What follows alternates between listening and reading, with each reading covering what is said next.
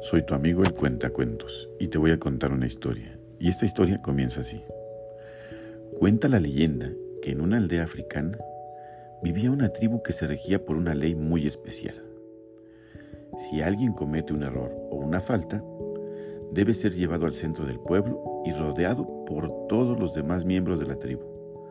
Luego, uno por uno, los miembros de la tribu deben decirle a la persona las cosas buenas que ha hecho a lo largo de su vida. Un día, un hombre robó una oveja del rebaño de la tribu. Fue descubierto y llevado al centro del pueblo para ser juzgado. Cuando llegó allí, los miembros de la tribu comenzaron a decirle todas las cosas buenas que había hecho en su vida. Le recordaron las veces que había ayudado a los otros miembros de la tribu, las veces que había ofrecido su casa como refugio para los necesitados, las veces que había sido un buen amigo y un buen vecino.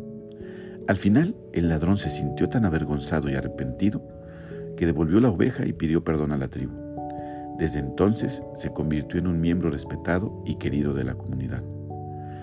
La moraleja de esta historia es que la crítica y la condena no son las únicas formas de corregir un comportamiento equivocado.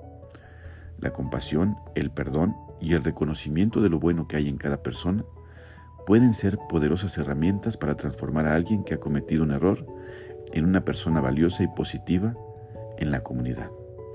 Y, colorín colorado, esta historia se ha acabado.